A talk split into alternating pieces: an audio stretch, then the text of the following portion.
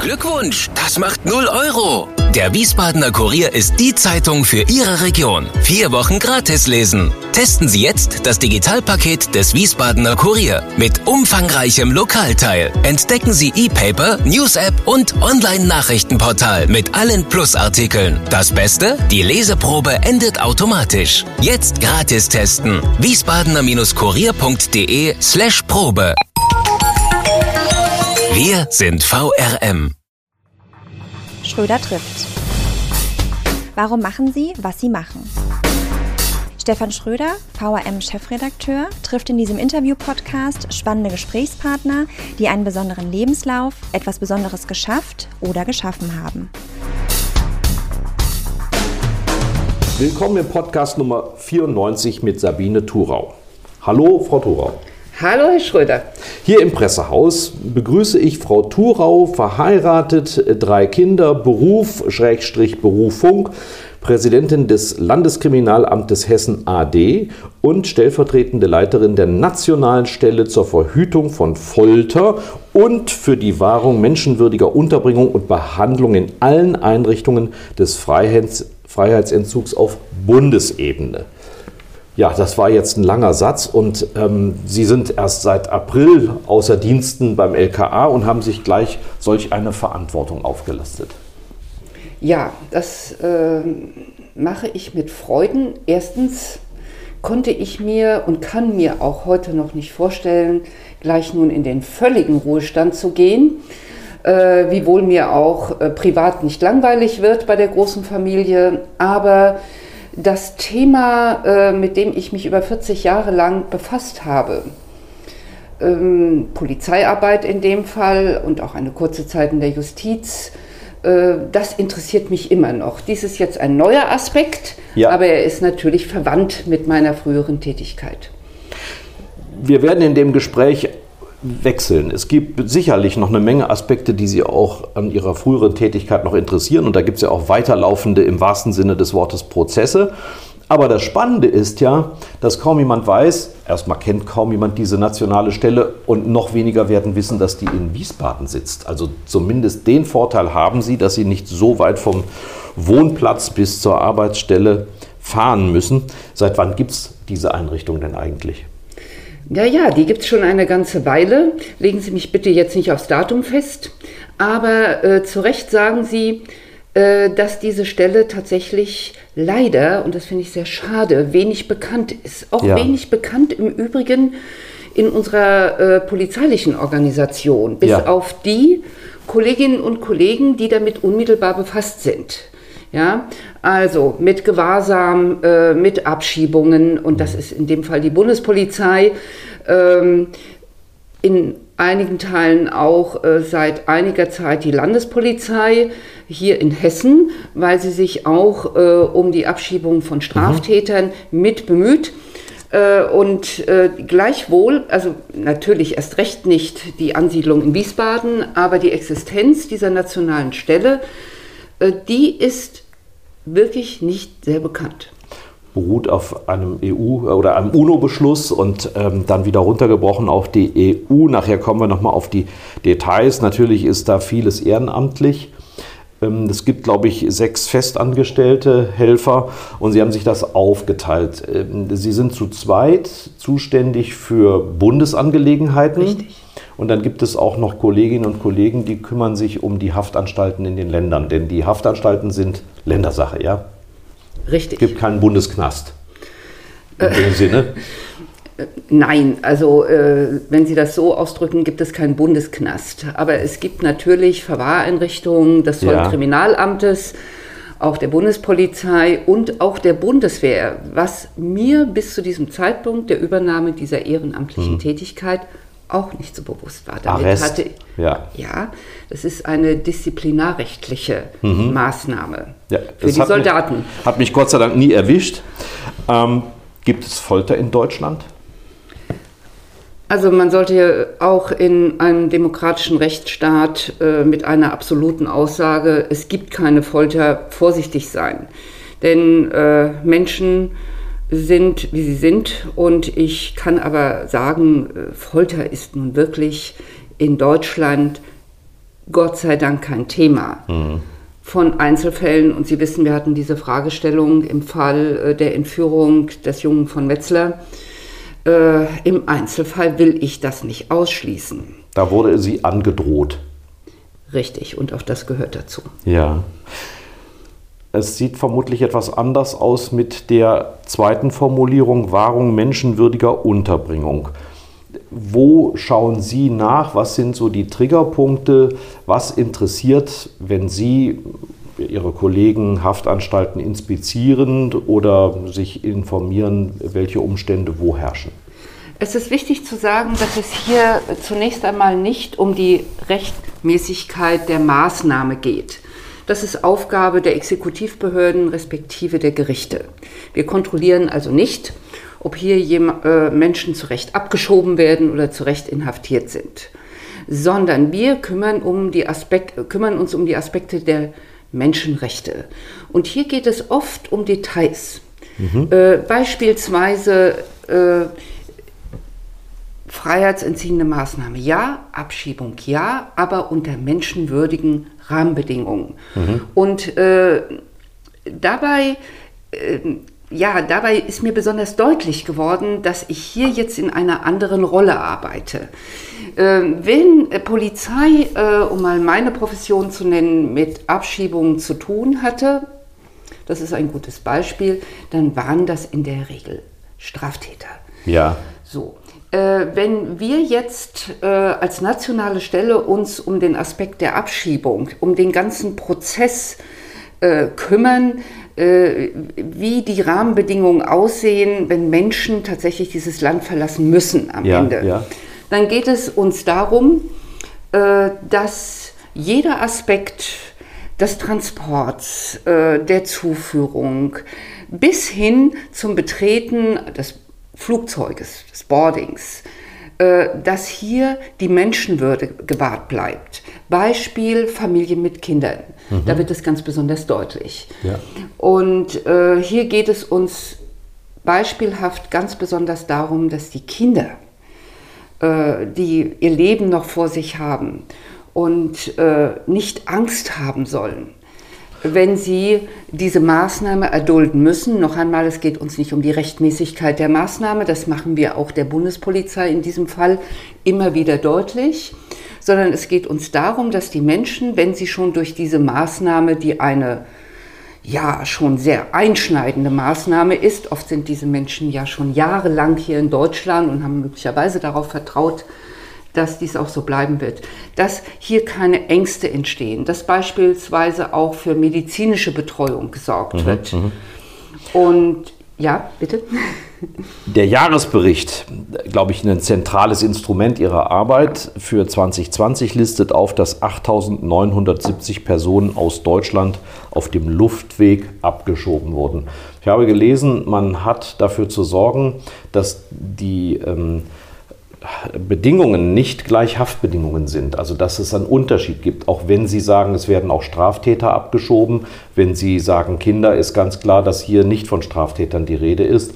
Und das ist eine Ihrer Aufgaben, festzustellen, dass es also nicht, den, nicht gleich Haftbedingungen sind, dass man nicht womöglich also Freiheitsentzug betreibt. Auf der anderen Seite muss man verhindern, dass jemand sich dieser Abschiebung entzieht. Das wissen wir.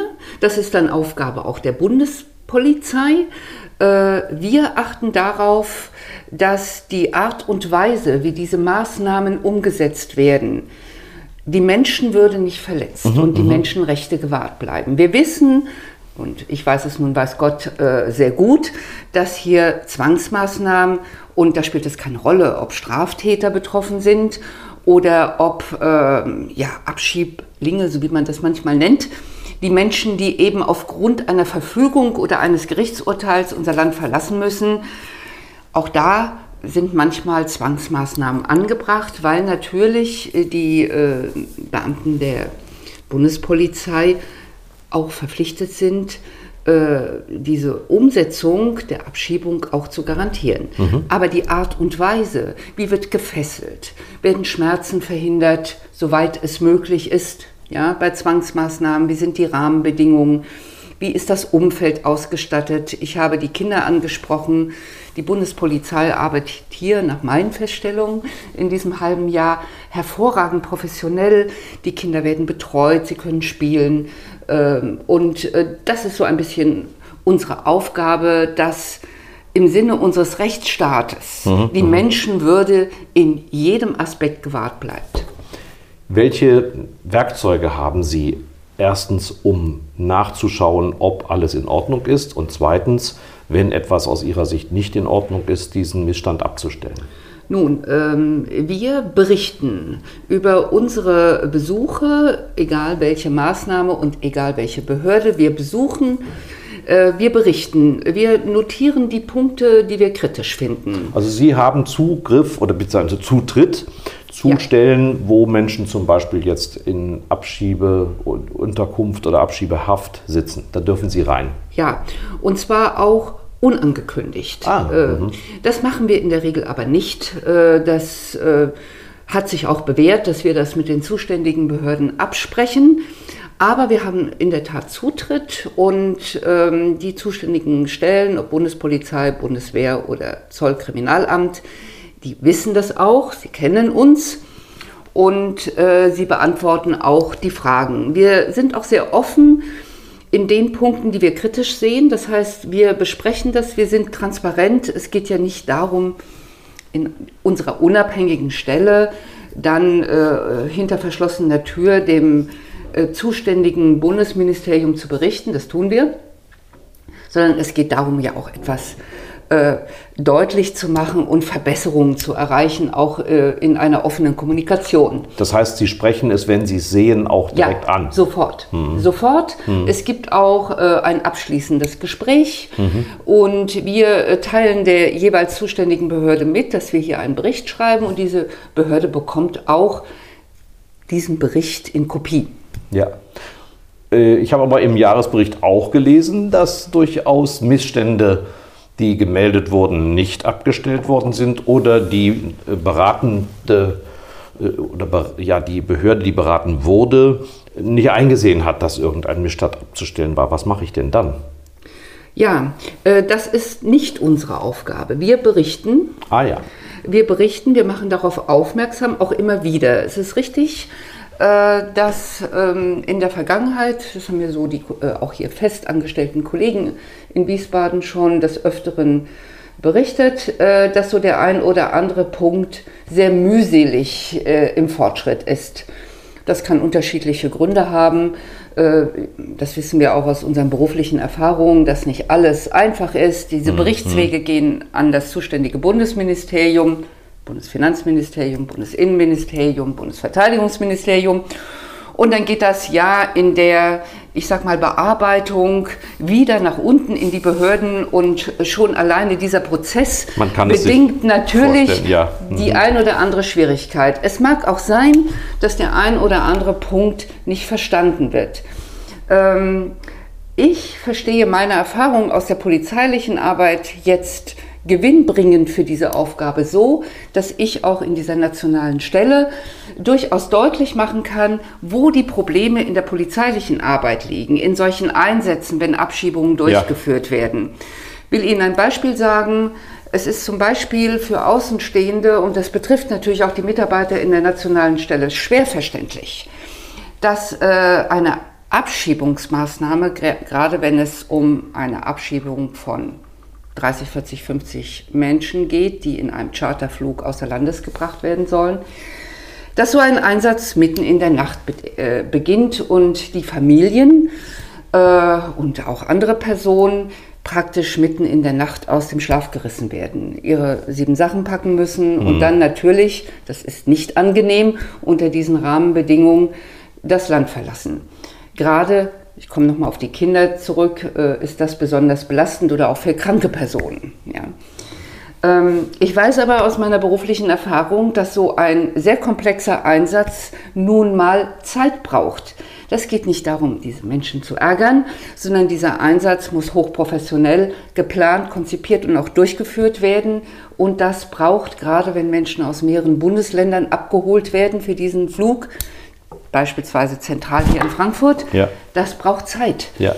Und dann kommt es eben vor, dass auch nachts ja, äh, die Menschen aus dem Schlaf gerissen werden müssen. Und das versuche ich ein bisschen zu transportieren. Man muss aber im Einzelfall auch darauf achten, das ist richtig, muss es so sein? Mhm. Oder gibt es einen anderen Weg? Ich habe gesehen, es gibt in Deutschland 13.000 Stellen, wo Freiheitsentzug ausgeübt wird. Das ist ja unglaublich viel. Also das ist ja kaum zu schaffen. Gibt es einen bestimmten Rhythmus, in dem Sie und Ihre Kolleginnen und Kollegen für die Länder zuständig sich Haftanstalten oder Arrestanstalten anschauen? Ich würde es nicht Rhythmus nennen. Wir sind natürlich permanent äh, in der Befassung und äh, die Erfahrung bringt uns dann, ich sag mal, in ein, ja, in eine gewisse Struktur der Besuche. Ähm, es betrifft ja insbesondere äh, die äh, Kolleginnen und Kollegen, die für die Ländereinrichtung zuständig sind. Mhm, es gibt mhm. eine Menge von Justizvollzugsanstalten und Maßregelvollzug. Und natürlich kann das nicht alles auf einmal und permanent besucht werden. Man wird sich man wird dafür Sorge oder man trägt dafür Sorge, dass flächendeckend äh, immer mal ähm, ja, eine äh, große Anzahl der Einrichtungen besucht wird und man wird sich natürlich auch darauf konzentrieren, wo bereits kritische Punkte mhm. festgestellt wurden. Hm, wir haben es ein bisschen leichter in der Bundesstelle, aber äh, es gibt natürlich auch hier genügend zu tun. Nochmal zurück zum Beispiel Abschiebungen. Die äh, werden durchgeführt über viele Flughäfen mhm. und da gilt es, zwar eine Behörde, Bundespolizei, gilt es immer mal an verschiedenen Standorten äh, zu prüfen und äh, ja, nachzuschauen. Mhm. Ähm, Sie äh, sind ja auch in Ihrer beruflichen Laufbahn mal in einer Haftanstalt tätig gewesen, also auf der aktiven, nicht auf der passiven Seite. Äh, nutzt einem das, hilft einem das oder ist das so lange her, dass Sie sagen, also diese Umstände, die gibt es heute so nicht mehr? Doch, das nutzt natürlich. Äh, diese, wenn auch sehr kurze berufliche Erfahrung, die habe ich niemals vergessen. Mhm. Und natürlich entwickelt sich auch äh, vieles in diesen Einrichtungen und ist, ist äh, 30 Jahre her. Natürlich entwickelt sich ja. das. Ne? Äh, es entwickelt sich Rechtsprechung und an diese Rechtsprechung orientiert sich auch die Weiterentwicklung im Freiheitsentzug. Ähm, die Menschen werden anders ausgebildet äh, und äh, trotzdem hilft mir natürlich diese Erfahrung und mhm. es erweitert einfach den Horizont, genauso wie mir 40 Jahre Polizeidienst ähm, hier auch bei dieser Aufgabe helfen. Aber äh, es ist nicht etwas grundsätzlich anderes, mhm. denn auch eine Polizei oder ein Justizvollzug hat ja stets die Menschenwürde zu beachten. Mhm, mh. Wir sind also nicht Konkurrenten. Ja. Wir haben nur die Chance in dieser nationalen Stelle, uns ausschließlich um diesen Aspekt zu kümmern. Wie sind Sie an diese Stelle gekommen? Eines Tages ging das Telefon. Ja, genau so war es. Mhm. Ähm, eine gute Freundin aus dem Bundesjustizministerium, denn dort bin ich bestellt worden, ah, ja. äh, hat mich gefragt, ob ich Interesse habe. Mhm. Und ich habe eigentlich gar nicht lange gebraucht, um hier zuzustimmen. Es war dann noch ein bisschen ein Prozess, bis tatsächlich die Bestellung erfolgte. Dann auch pünktlich zu meiner In-Ruhestandsversetzung. Aber ich habe mich erstmal darum kümmern müssen, was ist denn das überhaupt und äh, worum geht es dabei. Habe mich mit meinem, Kolleg meinem jetzigen Kollegen getroffen und ich freue mich sehr, dass das geklappt hat. Ja. Aber das ist nicht die Hessen-Connection, weil Frau Lamprecht, äh, die amtierende Ministerin. Nein, das ist dann eher ein Zufall gewesen. Aus Südhessen stammt. Okay. Die Arbeit war eingeschränkt. Seit dem Februar 2020 haben wir eine Pandemie und man konnte wahrscheinlich gar nicht da überall hin, wo man hin wollte. Stimmt. Wie haben Sie dieses Dilemma gelöst? Ja, nun, wir haben da das gleiche Schicksal äh, durchlaufen wie alle anderen Behörden auch. Und es galt äh, insbesondere bei den Einrichtungen natürlich auf die Menschen Rücksicht zu nehmen, die davon betroffen sind. Und deswegen war das alles sehr eingeschränkt, insbesondere äh, die Arbeitsbesprechungen, die auch sehr wichtig sind, wenn wir uns unter uns Ehrenamtlern, ja. aber auch mit den festangestellten Kollegen besprechen. Äh, das ist jetzt Gott sei Dank wieder etwas besser geworden und ich hoffe, dass wir die Zeiten der Pandemie, die uns immer noch in Teilbereichen einschränkt, beispielsweise müssen Menschen, bevor sie abgeschoben werden, wieder das Beispiel der Abschiebung natürlich, äh, auf Covid hin untersucht werden. Ah ja. Ne? Und das gibt dann schon die ein oder andere Positivmeldung und Mhm. dann darf nicht abgeschoben werden. Ah ja. Wir haben immer noch nicht geklärt, warum diese Stelle in Wiesbaden sitzt. Kennen Sie den Grund? Nein, Ich habe es auch äh, nicht das habe ich tatsächlich noch nicht hinterfragt, aber Ja. wenn Sie das jetzt so ansprechen, Das werde ich das mal hinterfragen, ja. Wahrscheinlich ist es gibt ja immer einen führenden Minister der Länderkonferenz. Vielleicht war zu dem Zeitpunkt, ich glaube, es war Anfang der 80er Jahre, der Justizminister von Hessen da der führende. Oder die Hessen sind ja immer besonders großzügig, dass man dann gesagt hat, wir gehen dort. Sie sitzen jetzt in der Luisenstraße. ne? Richtig. Wir sitzen direkt neben dem Staatsgerichtshof Mhm, und äh, neben der kriminalistisch-kriminologischen Zentralstelle. Ja. Dann äh, gibt es immer wieder Kritik daran, dass Ihre Stelle nicht ausreichend ausgestattet sei. Man nimmt das Beispiel der Franzosen, da habe ich unglaubliche 5 Millionen Euro Etat gefunden. Das ist fast 60 mal so viel wie der Etat, den Sie haben, mit den insgesamt 600.000 und ein paar zerquetschte Euro. Wie erklärt sich das? Gibt es in Das- Frankreich so viele Missstände mehr oder ist man dort bürokratischer als bei Gut, uns? äh, ich kann Frankreich jetzt nicht bewerten. Ja.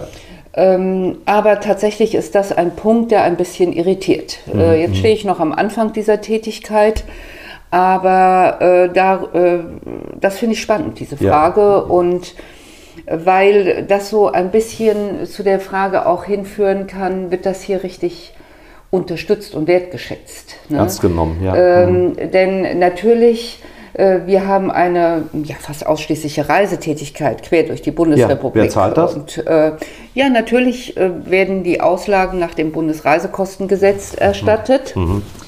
Aber das ist ein Punkt, äh, der, äh, der verdient mal Beachtung. Aber ich bin jetzt noch wirklich erst ein halbes Ja. Jahr dabei und ich merke das nur auch bei Kolleginnen und Kollegen, äh, bei diesen wenigen Arbeitssitzungen, die ich bisher miterlebt habe, dass hier mit Sicherheit noch Luft nach oben ist. Warum die Bundesrepublik sich im Gegensatz zu anderen Ländern hier für eine ehrenamtliche Leitung äh, entschieden hat, das weiß ich nicht. Also äh, ich, mich wundert das ein bisschen, ja. Im Laufe der Zeit wurde ja auch noch einiges draufgepackt. Sie haben beiläufig erzählt, es äh, ge gehört jetzt seit kurzem äh, die Kontrolle der Bundeswehrarreste dazu. Äh, Haben Sie da schon mal Einblick bekommen? Ja, das richtet sich nach dem Soldatengesetz, diese Einrichtung. äh, Und das ist in der Tat sehr, sehr spannend äh, zu erfahren, wie oft kommt es zu solchen Arrestierungen und was ist der Hintergrund. Ja. Man Und ist das oft? Ist das oft der Fall dort? Nein, also diese Bundeswehrkaserne, die ich nun besucht habe mit dem Kollegen, da ist das ganz, ganz selten der Fall gewesen. Und äh, wohl auch vor dem Hintergrund äh, ja, strafrechtlicher Verfehlungen. Ah ja. Eine, eine solche Disziplinarmaßnahme kennt das Beamtenrecht hier nicht. Das ist wirklich ausschließlich ähm, eine Maßnahme, die wohl das Soldatengesetz Mhm, eröffnet. Und Sie ähm, werfen auch einen Blick auf äh, Gesetzesvorhaben. Das kommt ja, noch zusätzlich ja, dazu. Ja, Werden dort angehört oder wie funktioniert das? Bekommen Entwürfe zugeschickt? Ja, wir befassen uns, das sind die wissenschaftlichen Mitarbeiter, die wir auch fest dabei haben, die sich eigentlich fortwährend um äh, diese Entwicklung auch in der Rechtsprechung äh, zu bemühen haben. Und äh, dort äh, greifen wir natürlich auch diese Entwicklungen auf und korrespondieren das dann auch mit den, konkret bei unseren Besuchen mit den Einrichtungen. Wie ist denn eigentlich die Reaktion, wenn Sie dann klingeln und sagen, hallo, da sind wir, sind meistens angemeldet, wie höflich? Werden Sie dann erstmal mit einer Tasse Kaffee empfangen und, ähm, oder direkt an den Ort der Schandtaten in Anführungsstrichen geführt? Nein, also wir werden, meine wenigen Erfahrungen äh, waren sehr positiv.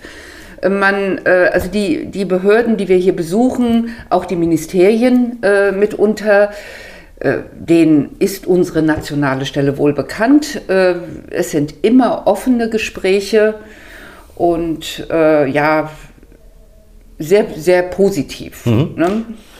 Haben Sie aus Ihrer langen Polizeierfahrung sich etwas vorgenommen, was Sie besonders dort betonen wollen bei Ihrer Arbeit? Ja, also das Erste, was ich mir jetzt schon vorgenommen habe, ist diese nationale Stelle mit dieser eigentlich so wertvollen Aufgabe bekannter zu machen. Mhm. Äh, ich finde, das hat sie verdient, diese ja. Aufgabe. Und äh, ich muss mir nochmal überlegen, welche Strategie da sinnvoll erscheint. Habe auch mit meinem Kollegen schon darüber gesprochen. Das hier ist auch so ein Moment. Das ist der Anfang, genau. ja, ich habe gesehen, Sie sind auf Twitter. Sie haben eine Homepage, die sehr üppig ja. bestückt ist mit dem Jahresbericht, der jedermann ähm, und ja. jeder Frau zugänglich ist. Und zwar auch archivierte Berichte. Ja. Das, aber man kennt die Seite im Zweifel nicht. Nein, und das ist der Punkt. Also ich habe bereits in der Polizei gelernt, in der Zusammenarbeit mit den Medien, äh, dass Klappern hier wirklich zum Handwerk gehört und ein mhm. gesundes, gutes Marketing sehr wichtig ist. Ja klar. Auch und, vielleicht, um mal Druck auszuüben. Nein, ich würde jetzt nicht von Druck sprechen, aber wenn äh, in dieser Gesellschaft das Verständnis dafür angekommen ist, ja. insbesondere aber auch bis in die letzte Verästelung der betroffenen Behörden, dann denke ich, wird auch unsere Arbeit erleichtert werden. Ist das denn eigentlich so, dass ich als Häftling Ihnen einen Brief schreiben kann und sagen kann, hier herrschen unmenschliche Verhältnisse, ich bekomme nicht genug Kaffee oder mein Fernseher ist dauernd kaputt? Sind Sie da sozusagen die Beschwerdestelle oder funktioniert das nicht? Wir sind eigentlich keine Beschwerdestelle, mhm. ja. Äh, aber natürlich können uns äh, kritische Punkte auf vielen Wegen erreichen und wir würden das natürlich nicht ignorieren, sondern okay. wir würden das besprechen ja. und aufgreifen. Besprechen ist ein wichtiges Stichwort. Wir kommen jetzt nämlich zu einer Rubrik, bei der besondere Disziplin gefordert ist. Sie heißt Auf ein Wort. Und in dieser Rubrik frage ich jeden sechs Fragen und die Bitte ist, besonders kurz zu antworten, im Idealfall mit einem Wort. Sind Sie bereit? Ja. Vor was haben Sie am meisten Angst? Vor Verlust äh, in, in der Familie. Was ist Ihnen eine Sünde wert? Das kann ich nicht beantworten. Das kommt auf den konkreten Einzelfall an. Da merkt man die Polizistin. Jeder Mensch ist eitel. Woran erkennt man das bei Sabine Thurau? Daran, äh, dass ich äh, bei Fotos insbesondere auf eine gute Wirkung achte. Welcher Mensch ist Ihr Vorbild? Albert Schweitzer. Was hätten Sie beruflich gerne anderes gemacht? Ich wäre gerne Ärztin geworden, liebe aber trotzdem meinen ehemaligen Beruf sehr. Ihr größter Wunsch fürs Alter? Noch lange mit meiner Familie in Gesundheit zusammen zu sein. In Wiesbaden. Selbstverständlich in Wiesbaden. Sie haben kürzlich in der Zeit dafür plädiert, die Polizei als Organisation auf rechtsextremistische Tendenzen wissenschaftlich untersuchen zu lassen. Warum halten Sie das für erforderlich? Ich halte es grundsätzlich und nicht nur in einem solchen Fall für außerordentlich gewinnbringend, wenn eine unabhängige wissenschaftliche Stelle eine Organisation beleuchtet, mhm. auch die Polizei. Ja. Wie denken Sie über den Stand der Aufklärung in den vielen Fällen, die uns jetzt bekannt geworden sind, insbesondere in Hessen? Ich denke, da ist noch einiges aufzuklären. Ich bin natürlich nicht mehr dabei und kann Ihnen äh, und würde Ihnen auch nichts äh, über konkrete Ermittlungs äh, Erkenntnisse sagen. Ähm, ich denke, es wird der Moment wichtig werden, auch für unsere Organisation, die so fantastisch arbeitet in ihrer Gesamtheit, wenn wir wissen, warum und wieso so etwas entstehen konnte. Ja. Viele waren überrascht, als der Inhalt bestimmter Chats in Polizistengruppen, zugegebenermaßen sind nur kleine Gruppen bekannt, veröffentlicht worden sind. Hat Sie deren Inhalt auch überrascht? Ja, ich habe äh, eine solche Form der Menschenverachtung, die in einigen Beispielen zum Ausdruck kam, bei der Ausbildung, die die jungen Leute, äh, und es sind ja in der Regel junge Leute betroffen gewesen, nicht für möglich gehalten. Ich mhm. dachte, dass äh, gerade die politische Bildung bei unserer jungen Generation ausschließlich so ausgestaltet ist und gerade auch nach einem solchen Auswahlverfahren, das die hessische Polizei garantiert, dies nicht vorkommen kann, nicht in dieser Form. Muss man über das Auswahlverfahren dann nochmal nachdenken? Man muss sicherlich viele Aspekte äh, noch einmal durchgehen. Das tut die hessische Polizei auch, das weiß ich. Aber äh, trotzdem bleibt es äh, besorgniserregend, finde ich, dass auch Einzelfälle in, in dieser Form so, äh, ja, so festgestellt werden konnten. Ähm, es wird sicherlich auch in dem einen oder anderen Verfahren noch deutlich werden. Aber wir haben ja vor über 70 Jahren, vor 90 Jahren schon einmal eine gesellschaftliche Entwicklung erfahren, die auch heute noch dazu führen muss, dass wir uns immer wieder kritisch mit äh, solchen ja. Entwicklungen auseinandersetzen müssen. Denn das wollen wir, niemand will das mehr erleben. Mhm. Ja? Und äh, dass das bei jungen Menschen mit der Bildung so, äh, ja, so zu, äh, zutage tritt, in einem solchen Beruf, der die Menschenrechte zu schützen hat, ja. das äh, hat mich sehr erstaunt. Können Sie sich das irgendwie erklären, aus welcher Situation heraus so etwas entsteht? Na, da gibt es sicherlich viele Ansätze, aber ich will hier nicht spekulieren. Mhm. Das ist mit ein Grund, warum äh, ich der Auffassung bin, hier muss äh, nachträglich noch sehr kritisch nachgefragt werden und das idealerweise extern, um hier nicht auch äh, ich sag mal, im internen Geschäft, was nicht sein kann, was nicht sein darf, äh, dann doch wichtige Erkenntnisse verloren gehen könnten. Kann mich gut an unser Interview erinnern im März dieses Jahres, sozusagen vor dem Ende Ihrer aktiven Tätigkeit als Polizistin, ein Bilanzgespräch, wo es um die Frauen in der Polizei ging. Da haben Sie sinngemäß gesagt, wir sind schon ziemlich weit, aber da ist noch Luft nach oben. Sind diese Bemerkungen, die Sie in den Chats gelesen haben, aus dieser Sicht auch ein Rückschritt, weil es da auch besonders um frauenfeindliche Bemerkungen ging? Also hier muss man ein bisschen aufpassen, dass wir äh, diese Vorwurfslage nicht über die gesamte Polizei ziehen. Denn äh, tatsächlich haben wir hier schon viele Fortschritte gemacht. Die jungen Leute äh, sind auch die Älteren mittlerweile sehr daran gewöhnt, dass Frauen und Männer äh, zusammenarbeiten. Aber es gibt natürlich Organisationseinheiten, die noch wenig Frauen dabei haben. Sie und, sprechen äh, das SEK an. Ja, das ist schon physisch äh, da für Frauen, Frauen schwer. Ja. Es gab schon eine, das weiß ich, aber das ist allein schon aufgrund der physischen Voraussetzungen nicht leicht. Ja. Und ähm, wenn so ein Männerclub äh, zusammenarbeitet, auch unter diesen sehr herausfordernden Rahmenbedingungen, und wir brauchen das SEK, das ist ein sehr, eine sehr wichtige Einsatzorganisation. Sie ist ja geschaffen worden vor dem Hintergrund des Terroranschlags in München 1972. Ja. Das war die Historie und wir brauchen das in so vielen Situationen. Aber es darf natürlich nicht dazu führen, dass äh, hier äh, Entwicklungen ähm, ich sage mal, ignoriert werden, die dazu führen, die weiblichen Kolleginnen äh, so durch den Schmutz zu ziehen. Ja? Ich zitiere mal einen Zeitzeugen, den Sie vielleicht ungewöhnlich finden mögen, aber ich habe mich gerade mit dem mit der ersten Ministerin in einem Bundeskabinett beschäftigt, Elisabeth Schwarzhaupt 1961 berufen. Und es gibt ein Zitat von Adenauer, der gesagt haben soll, also der war damals Bundeskanzler, diese Entwicklung müsse man überdenken, weil dann könne man im Kabinett ja nicht mehr so sprechen wie bisher. Wenn ich das jetzt auf die Polizei übertrage, kann es sein, dass Polizistinnen auch für ein anderes Klima im Umgang miteinander sorgen? Ja, auf jeden Fall. Und zwar im positiven Sinne. Ja. ja äh, weil äh, der Mix der beiden Geschlechter immer eine, zu einer Verbesserung der Atmosphäre, zu einem besseren Verständnis und zu besseren Ergebnissen damit führt. Ja? Mhm. Männer unterscheiden sich von Frauen. Ich halte auch nichts von rein Frauenorganisationen, sondern äh, gerade äh, von dem Miteinander und dem sich ergänzen in den unterschiedlichen Eigenschaften, die wir auch mitbringen. Ja. Haben Sie eine gläserne Decke je gespürt?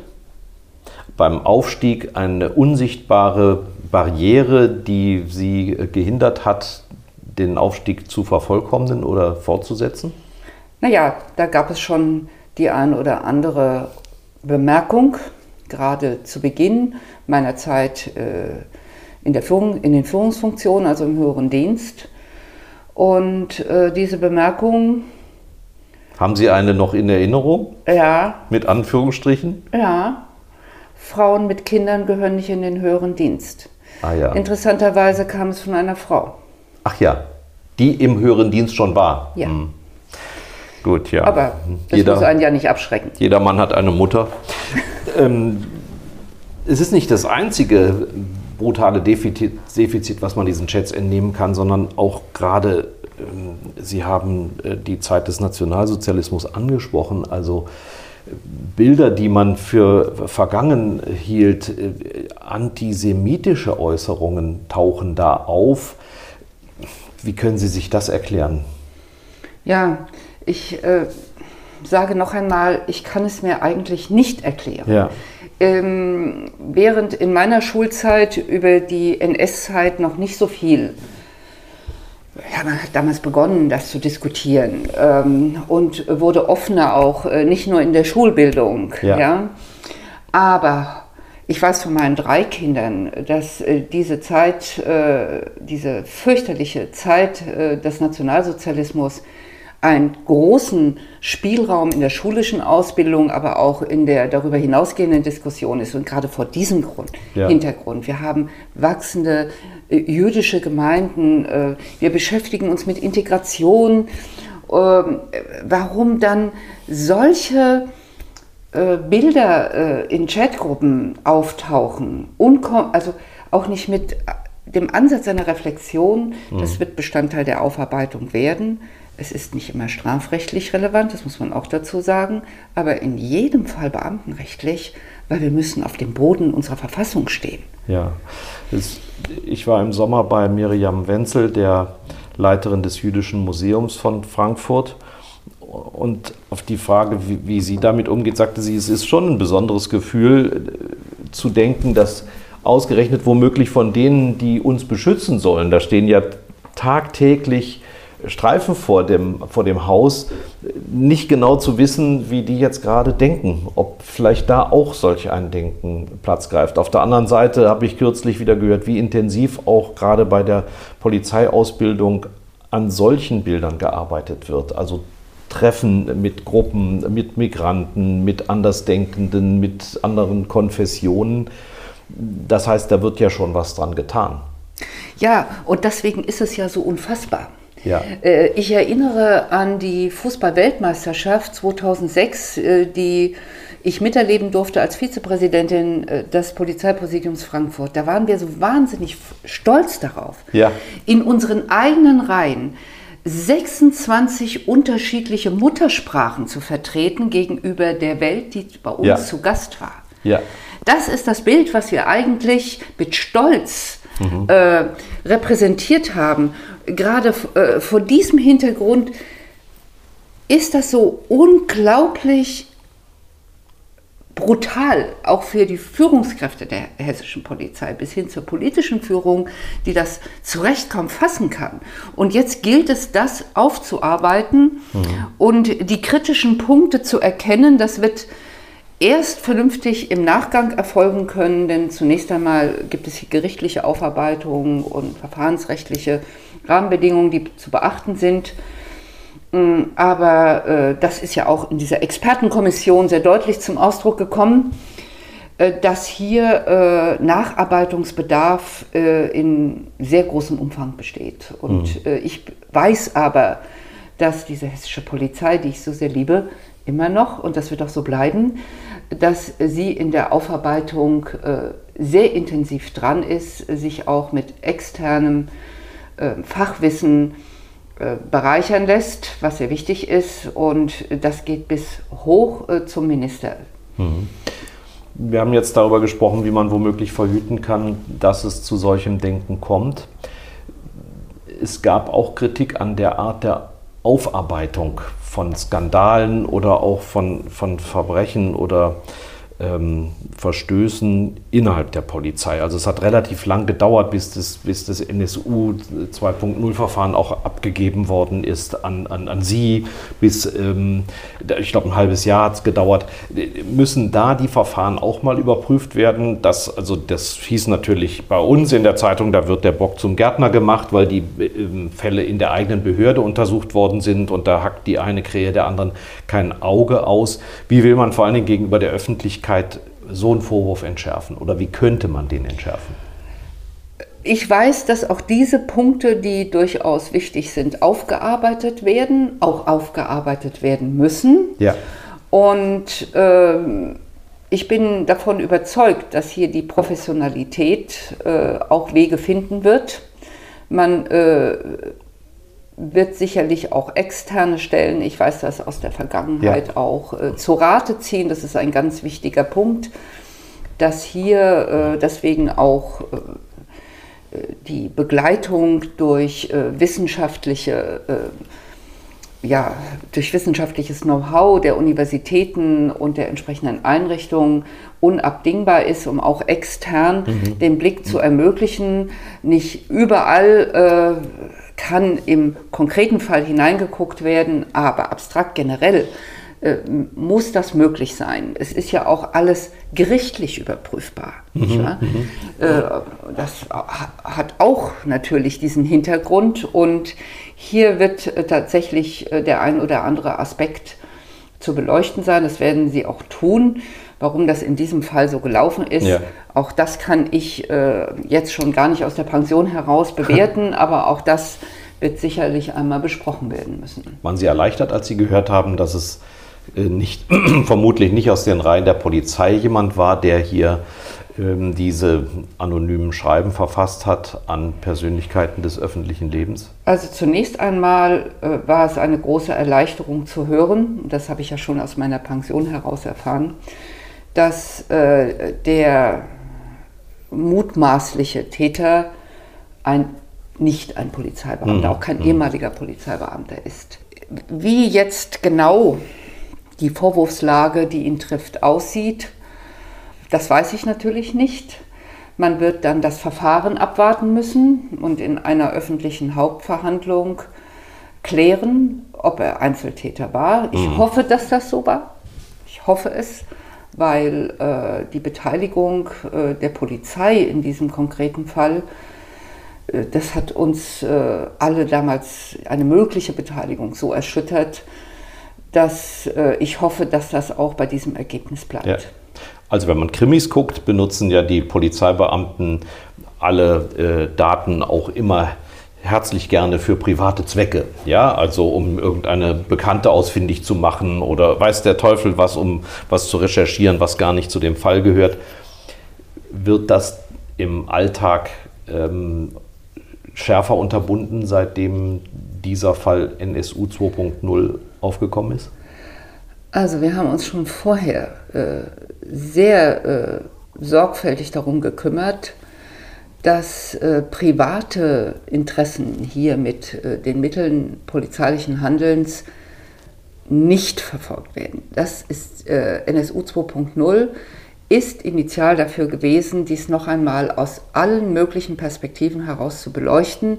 Und ich weiß, dass sich viele Arbeitsgruppen gerade mit diesem Punkt befasst haben ja. und auch schon technisch dafür gesorgt wurde, dass äh, dies nahezu ausgeschlossen werden kann. Ähm, es gibt möglicherweise niemals eine 100%-Lösung und es gibt ja auch nicht nur die Technik, wie Sie wissen, ähm, aber äh, hier wurde bereits tatsächlich sehr, sehr sorgfältig aufbereitet, wie das zukünftig weitestgehend ausgeschlossen werden kann. Zum Schluss, was genießen Sie am Ruhestand, der ja kein richtiger Ruhestand ist?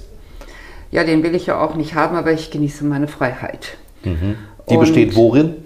Die besteht darin, dass ich jeden Tag äh, weitestgehend so gestalten kann, wie ich möchte, dass ich meinen Interessen mehr nachgehen kann und meine Familie einfach mehr genießen kann. Und äh, was vermissen Sie? Meine Kollegen im LKA. Die Kantine?